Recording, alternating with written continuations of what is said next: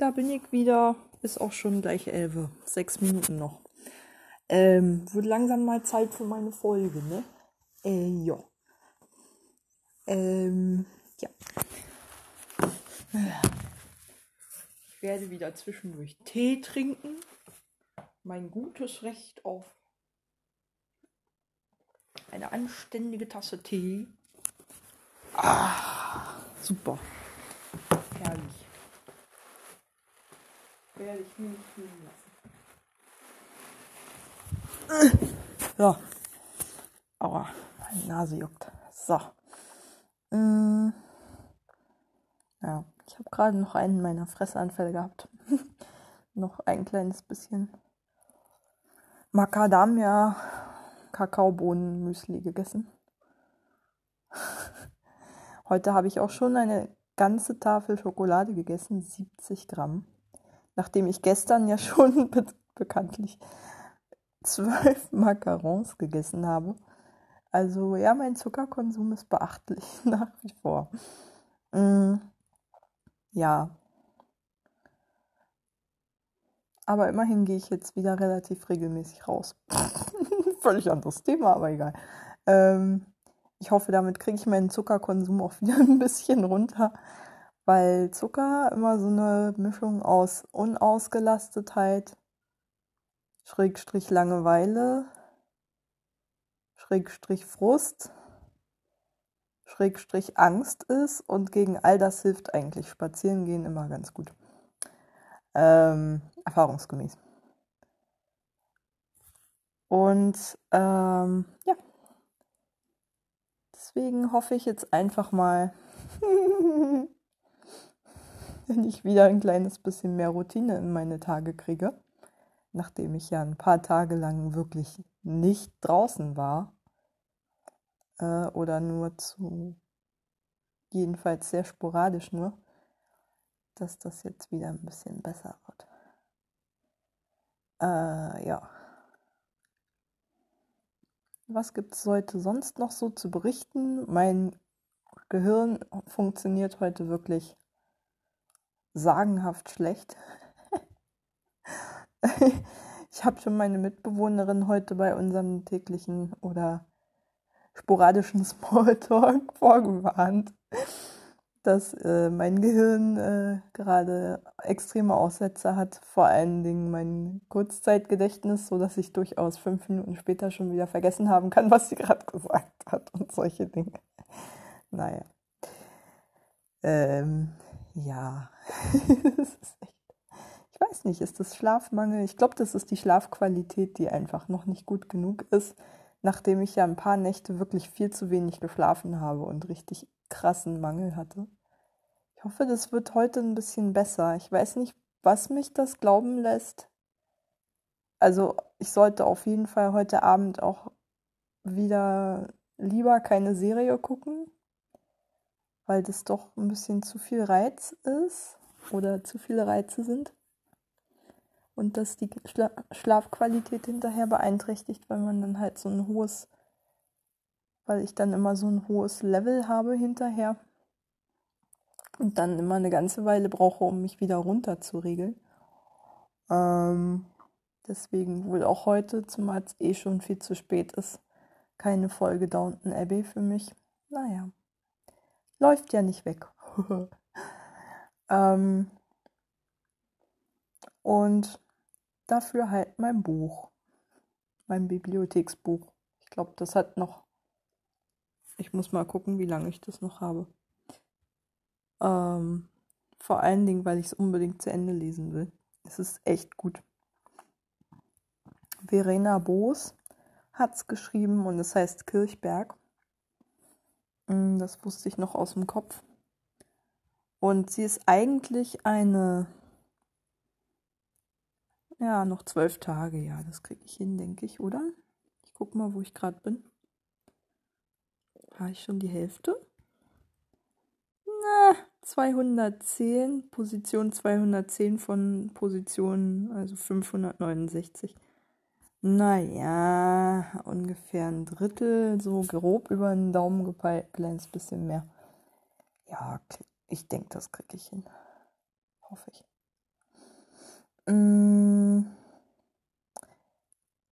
ja, also da geht es ja um eine Frau, die ungefähr zehn Jahre älter ist als ich und von ihrer Mutter gleich nach der Geburt zur Adoption freigegeben wurde, weil die halt kein Kind geplant hatte zu dem Zeitpunkt ähm, und lieber noch was erleben wollte und frei und ungebunden sein wollte und so. Und die Großeltern haben sie dann aufgenommen. da ist sie dann aufgewachsen. Das Buch setzt ein mit der Handlung, ähm, als die Großmutter gerade gestorben ist und die Protagonistin kehrt nach einem Schlaganfall, den sie hatte, wieder in dieses Haus zurück, das erste Mal seit Ewigkeiten offensichtlich, und lässt ihr Leben in der Großstadt. Sie hat zwischenzeitlich in Berlin gewohnt. Ähm, und da, wie gesagt, ich glaube, irgendwas mit Literatur gemacht. Literaturwissenschaftlerin ist sie, glaube ich. Ich glaube nicht Schriftstellerin, sondern Literaturwissenschaftlerin. Irgendwas Akademisches. Hab ja neulich schon mal drüber erzählt. Da war ich mir auch nicht ganz sicher. Also Schriftstellerin ist sie jedenfalls keine, sie ist Literaturwissenschaftlerin. Mhm. Ja. Und ähm,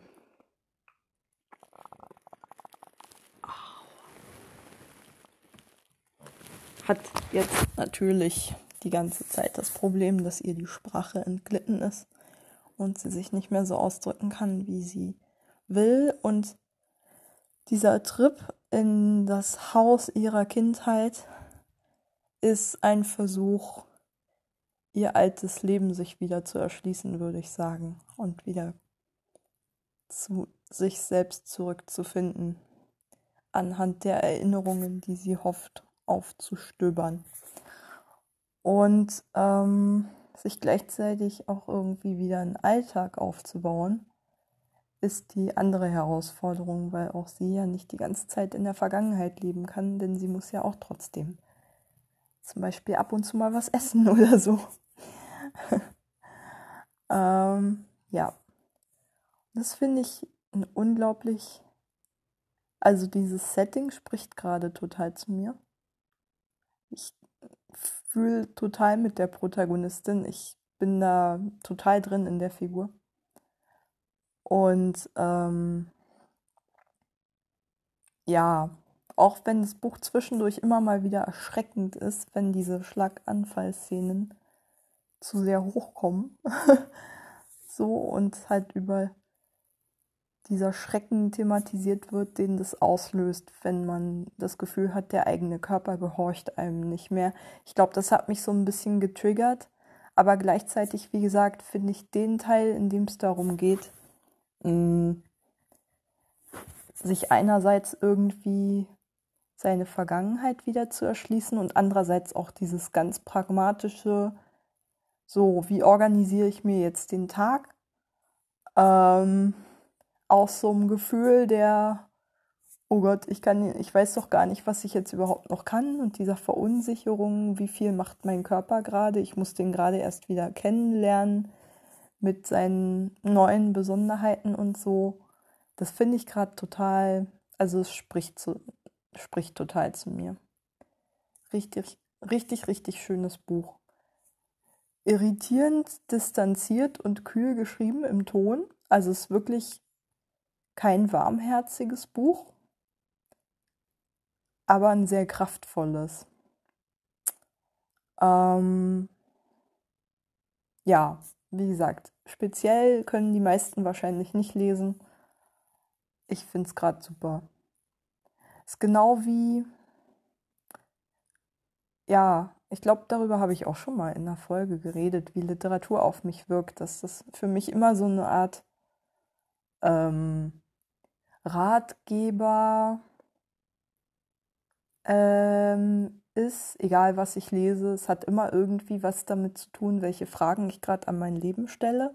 Ich lese nie einfach irgendwas, nur so, sondern das hat immer irgendwas mit mir zu tun und sei es mit einem bestimmten Erkenntnisinteresse. Es kann auch irgendwas Politisches sein über einen Krieg irgendwo am anderen Ende der Welt, hat aber trotzdem immer irgendwas mit mir zu tun. Und wenn es nur irgendwie die Frage ist, was macht Krieg mit dem Leben eines Menschen oder mit einer Gesellschaft und was sind die Spätfolgen und tralala.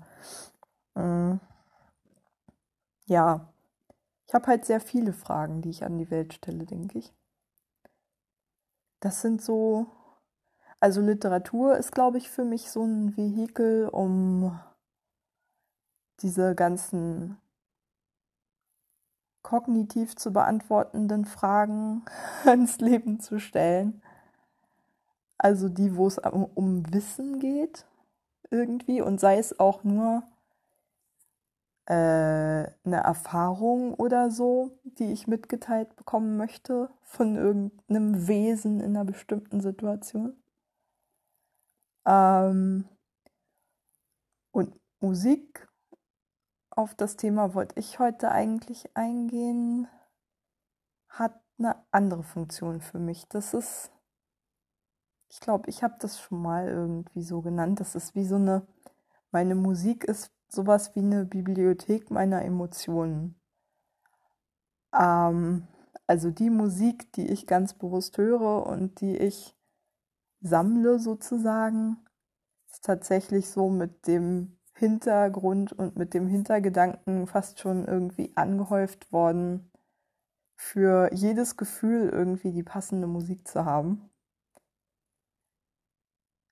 Ich glaube, das liegt auch daran, dass ich wirklich so extrem sensibel auf äh, Musik reagiere und die Stimmung, die sie so auslöst. Ich war ich konnte nie Musik einfach nur nebenbei hören. Die hat immer irgendwas in mir ausgelöst, egal wie sehr die für den Hintergrund gemacht war.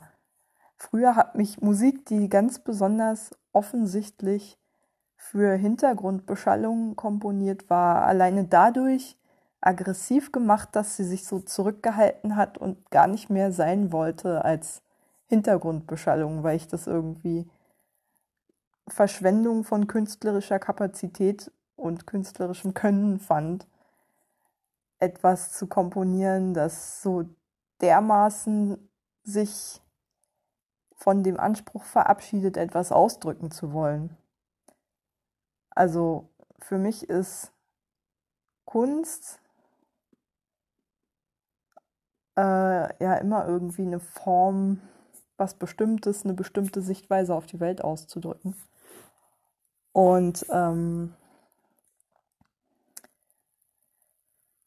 damit kann ich aber manchmal auch schon mal total überfordert sein. Ich habe gerade eben, äh, als ich in der Küche war, Radio angemacht. Zuerst Cosmo. Und da wurde zunächst so ein sehr aggressives Stück gespielt mit ganz, ganz dominanten, fast schon militärischen Rhythmen und so ganz durchdringenden menschlichen Stimmen, die eher geschrien haben als gesungen. Und das Ganze dann irgendwie, ich weiß gar nicht, es war so ein DJ-Set, glaube ich. Das kann durchaus sein, dass das gar nicht ein Stück war, sondern mehrere Stücke, die ineinander übergegangen sind. Äh, DJ-Set halt. Dann am Schluss, also als ich dann umgeschaltet habe, weil es mir zu viel wurde, also da hatte ich schon total angespannte Nerven von dem Stück davor oder so oder von der Passage davor, äh, die ich gerade beschrieben habe. Da war es dann so mit allen möglichen verfremdeten elektronischen Störgeräuschen durchsetzte, zerhackte Rhythmik und so richtig, wenn man Menschen foltern wollen würde, müsste man so eine Musik auf äußerste Lautstärke drehen, glaube ich. Und dann könnte man jeden zu einem Nervenzusammenbruch bringen, äh, treiben. so richtig disharmonisches, aggressives, also pure vertonte Aggression, fast schon Boshaftigkeit. Und unfassbare Kälte sprach aus diesem Stück ich habe mich richtig erschrocken vor dieser Musik. Und das, obwohl ich durchaus auch, keine Ahnung, Industrial und Nine Inch Nails und ähm, Death Metal und solche Dinge gehört habe in meinem Leben. So ist das nicht. also ich kenne mich mit extremer Musik aus, aber ich kann die wirklich nicht zu jedem Zeitpunkt hören. Also es gibt Momente, in denen kann ich nichts anderes als die allerhärtesten Sachen von Slipknot hören oder so. Weil geht halt gerade nicht ans. Nichts anderes.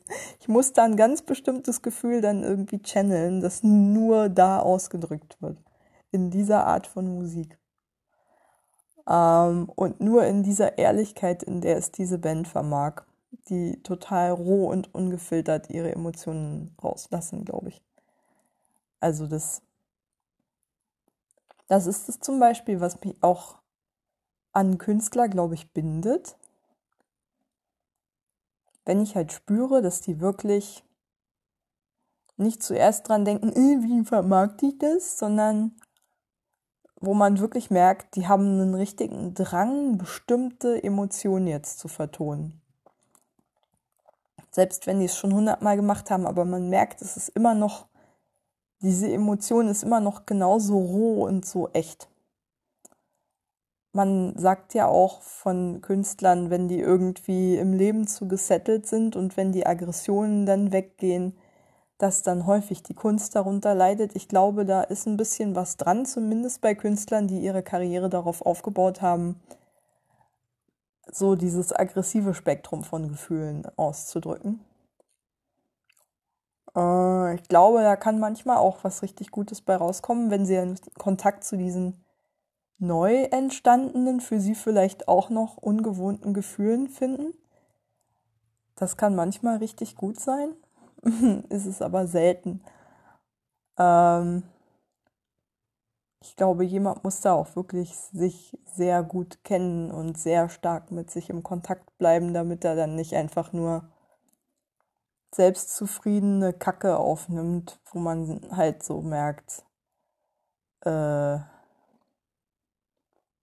der lässt sich jetzt einfach, also der, den, den hat irgendwie der Hunger verlassen oder so dieses, das ist ein totales Klischee, aber dieses Rastlose ist weg.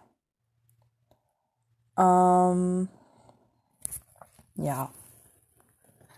Dann habe ich umgeschaltet auf RBB 888.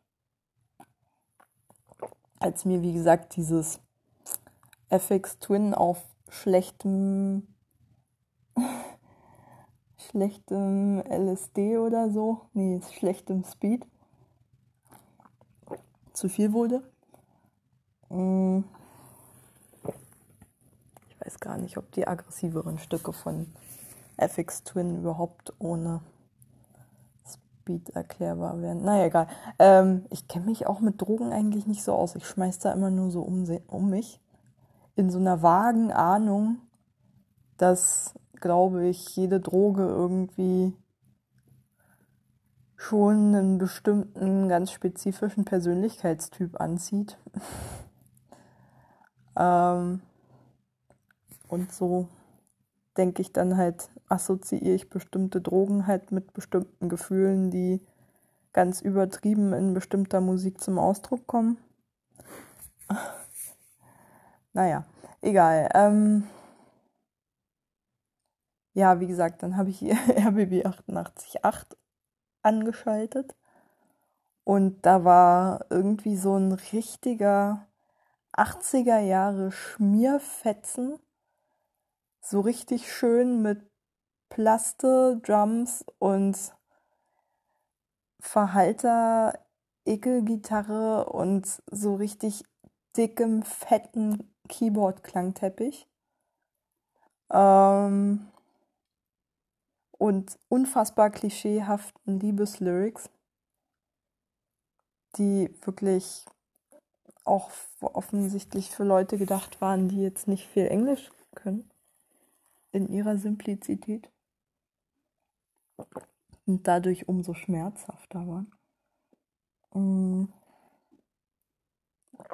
Ja. Da musste ich wieder an diese Aggression denken, die der Künstler davor auf Cosmo ausgedrückt hatte. Der Typ mit dem FX Twin Agro-Zeugs auf schlechtem Speed. ich dachte mir gerade so, ey, wenn das die Musik wäre, mit der ich sozialisiert worden wäre, also dieser 80er Jahre Schmierlappen, Scheiß, Entschuldigung, dann würde ich wahrscheinlich auch versuchen, solche Musik zu machen wie der Typ davor, der mit diesem mega agro disturbing Shit. Und in dem Moment war ich ehrlich gesagt erstaunt, was es für ein Spektrum an künstlerischen Ausdrucksmöglichkeiten gibt zwischen jemandem, der sich vollkommen den Publikumserwartungen unterwirft und wirklich versucht, jedes Klischee zu bedienen, das der Hörer erwarten könnte, wie der Schmierlappen, dessen Namen ich vergessen habe und der auch unzähligen Scheiß komponiert hat. Bestimmt total musikalisch hochwertig, aber in meinen Ohren halt absolut unerträglich. Ähm, Schmierlappen-Scheiß. Und ähm, jemanden, der sich kompromisslos einfach nur dem verschreibt, ich mache jetzt das, was ich Bock habe und wenn ich mir gerade richtig schlechte Drogen reinballere, dann lasse ich das einfach jetzt ungefiltert mal raus. Mäßig. So total antisozial halt. Mm. Und ich dachte mir, in dem Moment hat für mich beides überhaupt nicht funktioniert und die gleiche Aggression hervorgerufen. Also ich habe auf beides gleich genervt reagiert und dachte mir so, Gott sei Dank, ich muss das gar nicht hören. ich habe mich, ich war richtig empört, dass ich mich dem so ausgesetzt gefühlt habe. Ähm, komisch. Ich hätte eigentlich auch das Radio einfach ausmachen können, statt umzuschalten. Ist mir dann auch so aufgefallen, aber tja kommt man manchmal gar nicht. In dem Moment, ich glaube, das ist bei mir schon so drin, wenn ich in die Küche gehe, dann mache ich in aller Regel das Radio an. So. Weil ich in der Küche eigentlich nur koche oder esse. Beide Tätigkeiten bei mir grundsätzlich mit irgendeiner Hintergrundbeschallung verbunden sind. Ähm, ja. Hm, ich weiß gar nicht, woran das liegt. Ich glaube, ich habe einfach Angst vor der Stille. Hm. Ja, Angst vor der Stille, die sich nach einer großen Einsamkeit anfühlt, mit der ich mich halt lieber nicht konfrontiere, konfrontieren möchte. Und ähm, ja, wie gesagt, ich habe ja schon erzählt, warum ich gerade so viele Podcasts höre, auch einfach um regelmäßig menschliche Stimmen zu hören, wenn ich gerade nicht telefonieren kann oder möchte aus irgendeinem Grund. Ähm, wobei ich jetzt das Gefühl habe, dass ich einen Grund habe, mal wieder ein paar mehr Telefonate zu führen. Weil mh, mm, ich mich gerade vor kurzem bei dieser Generationenstiftung, so einer linksliberalen Think Tank, Strich zivilgesellschaftlichen Organisation ähm, registriert habe als Kampagnenhelferin, Schrägstrich einfach Unterschriftensammlerin. Und das für mich so ein guter Anlass ist, mich mal wieder zu überwinden, mit Leuten ins Gespräch zu kommen und sei es nur über Politik. Also ich teile natürlich auch deren Anliegen, so ist es ja nicht. Ich habe da auch selber unterschrieben und finde die Anliegen auch komplett richtig. Also ich finde, die haben auch nichts ausgelassen. Es ist nur ein bisschen zu äh, oberflächlich. Aber gut. Ähm, naja, geht ja auch, glaube ich, eher so darum, mal ein bisschen ein Ausrufezeichen zu setzen gegen diese ganzen Geldgeschenke an die Industrie, die gerade gemacht werden, ohne dass die mit irgendwelchen zum Beispiel ökologischen Auflagen verknüpft werden, wie das beispielsweise gerade Macron in Frankreich gemacht hat, hat den ich eigentlich ständ, also den ich eigentlich konsequent kritisiere und bei dem ich noch nicht viel Gutes in dessen Amtszeit gefunden habe, woran man sich orientieren könnte in Deutschland, aber wirklich das einzig Gute war, als er eine staatliche, eine, als er eine private Fluggesellschaft neulich mit staatlichen Rettungsgeldern ähm, gerettet hat und dann äh, in, in Form von Ankäufen von Aktien, äh, also in Form von einer Aktienbeteiligung, so, dass er das eben auch, wie gesagt, an ökologische Forderungen geknüpft hat. Hm. Und äh, das ist hier in Deutschland ja bisher nicht passiert. Im Gegenteil. BMW hat doch auch gerade erst Hilfsgelder erhalten und zeitgleich, äh, ähm, nee, weiß ich gar nicht. Ist BMW schon gerettet? Wer hat jetzt eigentlich Geld bekommen?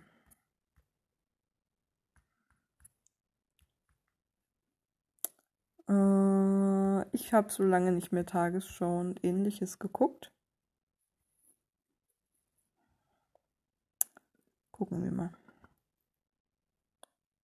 Ach ja, genau. Ich habe gerade die SZ vom 14. Mai 2020 gefunden. Genau, natürlich. Mhm. Die SZ schrieb an eben jenem Tag Kurzarbeitergeld annehmen, Gewinne an die Aktionäre ausschütten, Prämien für Autokäufe fordern. Für viele passt das nicht zusammen. Die Automanager sehen das anders. Genau.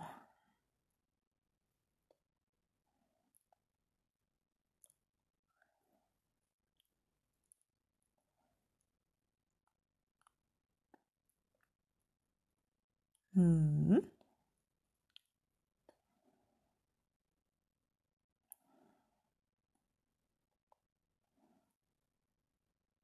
Mhm. Ja, da war es noch im Abstimmungsprozess. Kurzarbeitergeld wurde ja schon gezahlt, das habe ich noch mitbekommen. Das ist ja im Prinzip auch eine unmittelbare Subvention an die Unternehmen.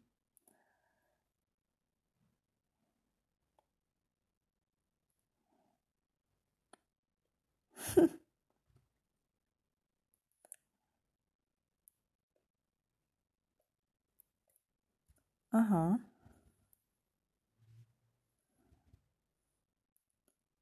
Ja.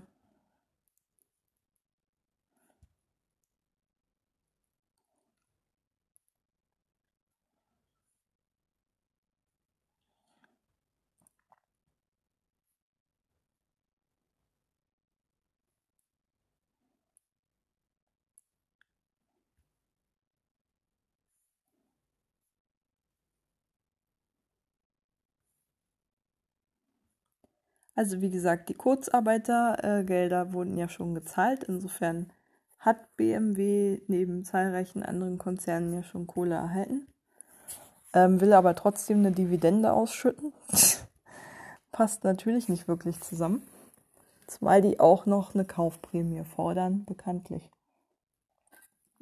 Zusammen mit anderen Autokonzernen. Ähm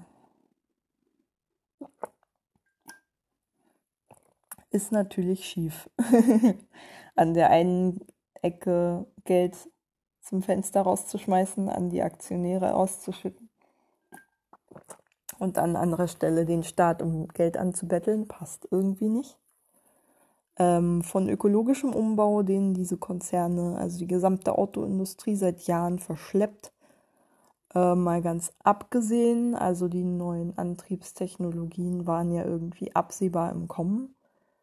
Andere Länder sind darauf ja auch viel besser vorbereitet als die hyperprotektionierte deutsche Autoindustrie, die halt von der Regierung und von den Landesregierungen so abgeschirmt wird von jeglichem internationalen Wettbewerb, auch durch hohe Subventionen,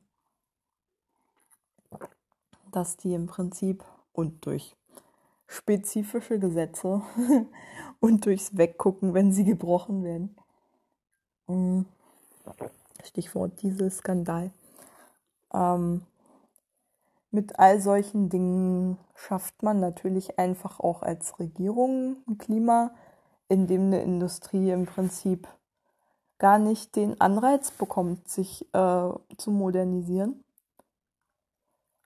Und ähm, man tut so einer Branche damit auch langfristig keinen Gefallen, weil man sie im Prinzip künstlich von den Marktentwicklungen in den anderen Ländern abschottet und auf Dauer, wie gesagt, da verhindert, dass die sich an internationale Trends anpassen, mit dem Ergebnis, dass jetzt die deutsche Autoindustrie hoffnungslos hinterherhinkt, was, wie gesagt, alternative Antriebstechnologien betrifft. Und das ist immerhin wichtigste, der wichtigste Industriezweig in Deutschland. Also ich glaube, wenn man jetzt nicht die Chance ergreift, um ähm, Autokonzerne dazu zu verpflichten, sich wirklich zukunftsfähig aufzustellen, dann wird's nichts mehr. Ich glaube, mh, mm, so ein ökologischeren Umbau der Gesellschaft und ihrer Industriezweige kann man nicht wirklich übers Knie brechen. Aber jetzt bricht sowieso unmittelbar ganz vieles zusammen. Da stellt sich die Frage nicht. Ähm, also da werden einfach auch viele, viele Industriezweige, glaube ich, richtig leiden jetzt unter Absatzeinbrüchen. Wann, wenn nicht jetzt, sollte man die Chance nutzen, um die richtigen Industriezweige zu fördern und die anderen in eine gute Richtung zu steuern.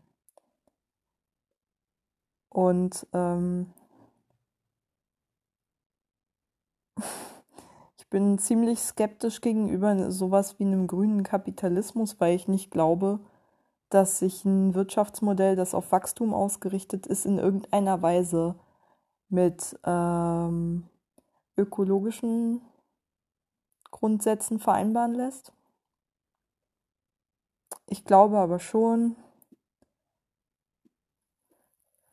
Es ist im Prinzip wie Sozialdemokratie. Ich glaube nicht daran, dass man von heute auf morgen Kommunismus einführen kann und deswegen muss man als Zwischenstufe in dem Fall sozusagen die Sozialdemokratie nehmen.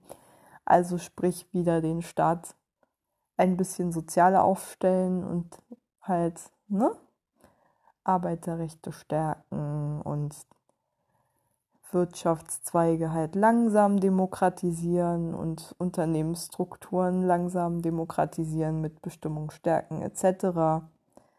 Statt von heute auf morgen alles irgendwie zu vergemeinschaften, was sowieso nicht funktionieren würde. Ähm, so ähnlich glaube ich das aber auch. Also langfristig glaube ich, kommen wir, wie gesagt, nicht drum rum, ähm, ganz radikal drüber nachzudenken, wofür wir eigentlich Ressourcen verwenden, welche Ressourcen wir brauchen für die Produktion welcher Güter und wie wir diese Güter auch gerecht verteilen und einen gerechten Zugang dazu schaffen. Aber ich glaube, so weit sind wir noch nicht. Erstmal stellt sich die Frage, wie können wir die aller, aller schädlichsten Industrien daran hindern, äh, die Klimakatastrophe noch weiter voranzutreiben. Ähm und zum Beispiel verhindern, dass neue Kohlekraftwerke ans Netz gehen, wie jetzt gerade unlängst Datteln. Mm. Ich fühle mich da total hilflos. Ich finde es wirklich unfassbar falsch, von einem Kohleausstieg zu reden und gleichzeitig jetzt noch neue Kohlekraftwerke ans Netz zu nehmen. Es ist, das ist kein Kohleausstieg und das ist auch nicht mal ein geplanter Kohleausstieg. Dadurch verliert man seine Glaubwürdigkeit, wenn man behauptet, man will sowas durchsetzen. Die Bundesregierung macht sich lächerlich. ähm, selbst wenn dafür alte Kohlemeiler vom Netz gehen. Man hat ja eine Einspeisegarantie ähm, auch für den Betreiber, der das Ding jetzt ähm, besitzt und betreibt, die einfach ewig läuft und das Ding muss sich amortisieren. Es müssen ja irgendwie die ganzen Baukosten wieder reinkommen und so. Das heißt, es braucht eine Einspeisegarantie, also über eine bestimmte Laufzeit und nee, man kann nicht Kohlestrom durch Kohlestrom ersetzen und dann sagen, damit will man den, den Kohleausstieg voranbringen. Das ist einfach mal eine blöde, platte Lüge. Und wegen solcher Dinge halt, wegen solcher Dinge, unter anderem, ähm, ja, habe ich halt diese diffuse Generationenstiftung unterstützt. Mhm weil mir da halt meine Fassungslosigkeit angesichts solcher Entwicklungen irgendwie noch am ehesten kanalisiert wird. Und ähm, ich glaube, ich werde mir jetzt die nächsten Wochen mal die Zeit nehmen, um mit Leuten mal wieder ins Gespräch zu kommen, mit denen ich vielleicht auch eine längere Zeit nicht mehr geredet habe. Nicht nur damit sie da unterschreiben, sondern auch einfach grundsätzlich mal über solche Entwicklungen zu diskutieren, ist ja immer ganz gut. Weil mich nervt es immer, wenn ich mit solchem Ärger alleine bin, dass im Jahr 2020 noch ein neues Kohlekraftwerk in Deutschland ans Netz geht. so. Solche Dinge. Denke mir dann immer, bin ich die Einzige, die da total fassungslos ist drüber. Gleichzeitig sitze ich hier zu Hause und fühle mich total hilflos und kann nichts machen. Kann noch nicht mal auf eine Demo gehen, kenne auch keine Leute, mit denen ich unter normalen Umständen auch ohne Pandemie dahin gehen würde.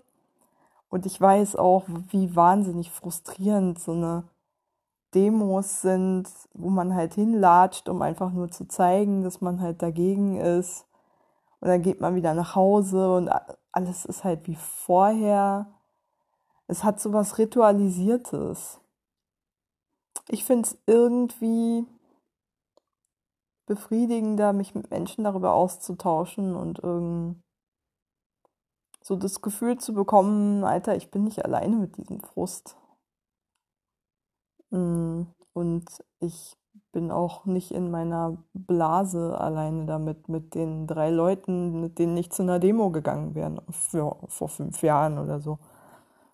Das war auch nicht besonders hilfreich, wenn man immer dieselben Leute um sich rum hat, die alle der gleichen Meinung sind wie man selbst und dann der Rest macht halt sein Ding. Den interessiert es alles nicht. So. Das finde ich auch eher so einen frustrierenden Zustand. Also selbst als ich noch irgendwie so vage in der linken Szene organisiert war, hatte das alles irgendwie immer so wenig mit dem Rest meines Lebens zu tun und mit den Menschen, mit denen ich sonst so Kontakt hatte das war immer so frustig, weil sich das fast wie so ein Doppelleben anfühlte und halt so unverbunden nebeneinander stand. Und ich suche immer irgendwie so die Brücke zum Alltag, sowohl zu meinem als auch zu dem von anderen Menschen. Ähm, und auch wenn ich weiß, ich muss da noch eine ganze Menge mir anlesen, um darüber gut ins Gespräch mit anderen kommen zu können, ist es, glaube ich, trotzdem irgendwie ein nettes Projekt, das mich so ein bisschen äh, beschäftigt hält jetzt. Hoffe ich zumindest. Weil es auch ein guter Aufhänger ist, um mal wieder ein bisschen über Politik labern zu können. Das vermisse ich auch so ein bisschen. Ich habe dafür zu selten Aufhänger. Ich habe einige wenige Leute, mit denen ich das relativ, eigentlich hauptsächlich eine Freundin, mit der ich das regelmäßig mache. Mm. Das hat mir auch immer wahnsinnig gut getan und jetzt fehlt es mir halt gerade voll. Das merke ich jetzt gerade. Ich glaube, deswegen habe ich mich auch für so ein, für diese komische Kampagne angemeldet. Zum Unterschriften sammeln. War mir gar nicht so richtig klar, aber irgendwie vermisse ich es doch irgendwie mit anderen mal wieder über Politik rumzulabern. ja. Bin gespannt. so oberflächlich, was ich bisher da weiß. Und man sieht es ja, ich bin auch nicht gut informiert. Ich muss mich da erstmal wieder über das Tagesgeschehen und so ähm, informieren. Im Moment habe ich echt das Gefühl, dass da, dass ich da noch keine Substanz irgendwie habe. Mm, weil auch alles gerade so schnell geht. Und ich so den Überblick verloren habe und irgendwie jedes Bundesland noch sein eigenes Süppchen kocht und dann werden Dinge angekündigt und dann doch nicht umgesetzt und dann sind sie ewig in der Schwebe und werden dann irgendwann doch mal kurz umgesetzt und keiner berichtet mehr drüber. Also im Moment habe ich echt das Gefühl, dass ich ganz schnell den Überblick verliere darüber, was gerade so beschlossen wird. So ähnlich wie in der Finanzkrise 2008. Da ging auch alles wahnsinnig schnell und es raste so alles an mir vorüber und ich war so richtig geplättet bevor ich irgendeine Meinung mir bilden konnte, waren schon irgendwie, äh, keine Ahnung, zehn Gesetze durchgebracht worden, die irgendwie die komplette Wirtschaft auf den Kopf stellten. Bevor ich mir irgendwie eine Meinung zu diesen Staatshilfen gebildet hatte, geschweige denn die Konsequenzen übersehen konnte, war da irgendwie schon alles beschlossen und eigentlich hätte ich daraus lernen müssen aber ich bin jetzt kein bisschen besser vorbereitet, merke ich gerade. Obwohl ich natürlich zu den Maßnahmen, die jetzt äh, angelehnt sind an die von damals, diese unmittelbaren Krisenhilfen, so Kurzarbeitergeld und so, schon halt ein bisschen mehr eine Meinung mir gebildet habe mittlerweile. Und ja, naja, obwohl. Ähm, ich bin ja nur mit meinem diffusen Gefühl irgendwie da, dass man einfach nicht Geld an die Industrie verschenken sollte und ihr damit sagen sollte, macht weiter so wie bisher und hey, der Planet, was soll's, scheiße auf ihn. so, macht einfach weiter. Es gibt eh keinen Klimawandel. Ja, naja. Mhm ich habe mich selten so uninformiert gefühlt wie jetzt. Aber ich habe mich auch selten so wenig mit Politik befasst, also mit Tagespolitik im engeren Sinne. Mit konkreten tagesaktuellen politischen Entscheidungen wie jetzt. Ich habe ewig keine so krasse Nachrichtenabstinenz mehr gehabt. Ich glaube, weil ich auch gerade so furchtbar viel Input kriege, weil ich schon so damit beschäftigt bin, irgendwie mich mit dem Virus zu beschäftigen und wie sich das verändert und was man darüber weiß, was der Forschungsstand ist, was daraus für Konsequenzen folgen für den Alltag. Das beschäftigt mich schon so krass, dass ich darüber kaum noch Zeit habe, diese ganzen Wirtschafts- politischen äh, Maßnahmen noch im Blick zu behalten. Also ich merke, dass ich mich da echt schon aus Selbstschutz beschränkt habe, ganz stark, und es fällt mir jetzt auf die Füße. Also, boah, ich habe mich selten so unpolitisch gefühlt. ähm, ja, muss ich wohl meine Hausaufgaben demnächst mal machen. Äh, morgen habe ich ja viel Zeit zum Lesen. Vielleicht kann ich da ja mal wieder ein bisschen Presse schauen, wälzen und die Tagesschau mal wieder ein bisschen intensiver lesen. Also ich gucke halt immer auf die Homepage, statt mir die Tagesschau anzugucken. Und lese im Zweifelsfall eher die verlinkten Texte, manchmal auch auf irgendwelchen, also auf ARD, ZDF oder anderen öffentlich-rechtlichen Sendern, die da verlinkt werden, als äh, dass ich mir halt die Tagesschau im eigentlichen Sinne angucke. Deswegen. Ähm, Deutschlandradio habe ich auch ein bisschen schleifen lassen oder habe ich ganz schön schleifen lassen. Weil, wie gesagt, mein, ähm, mein, mein, mein Erkenntnisinteresse gerade irgendwie ein anderes ist, als welche wirtschaftspolitischen Maßnahmen werden gerade getroffen, äh, beschlossen. Ja, da sollte ich, da sollte ich wirklich, bevor ich äh, mit Leuten über sowas diskutiere, mich nochmal ordentlich informieren. Es geht halt doch irgendwie, irgendwie überstrahlt dieses Virus doch gerade alles. Scheiße. Und ich bin schon wieder genau, genauso geplättet wie damals vor zwölf Jahren. Ähm, ja. Krise. Zieht immer. Sag einfach Krise und die Leute laufen wie die Lemminge dahin, wo du sie hin willst. Ähm, ja. Ich habe heute auch einen widerlichen verschwörungstheoretischen Sticker in meinem Briefkasten gehabt und ich war wohl nicht die Einzige, denn ich habe in unserem Mülleimer neben den äh, Briefkästen, da wo halt die Leute die Werbung und so reinschmeißen, noch einen dieser Sticker entdeckt und ich habe jetzt nicht gewühlt, kann sein, dass da noch mehr drin waren.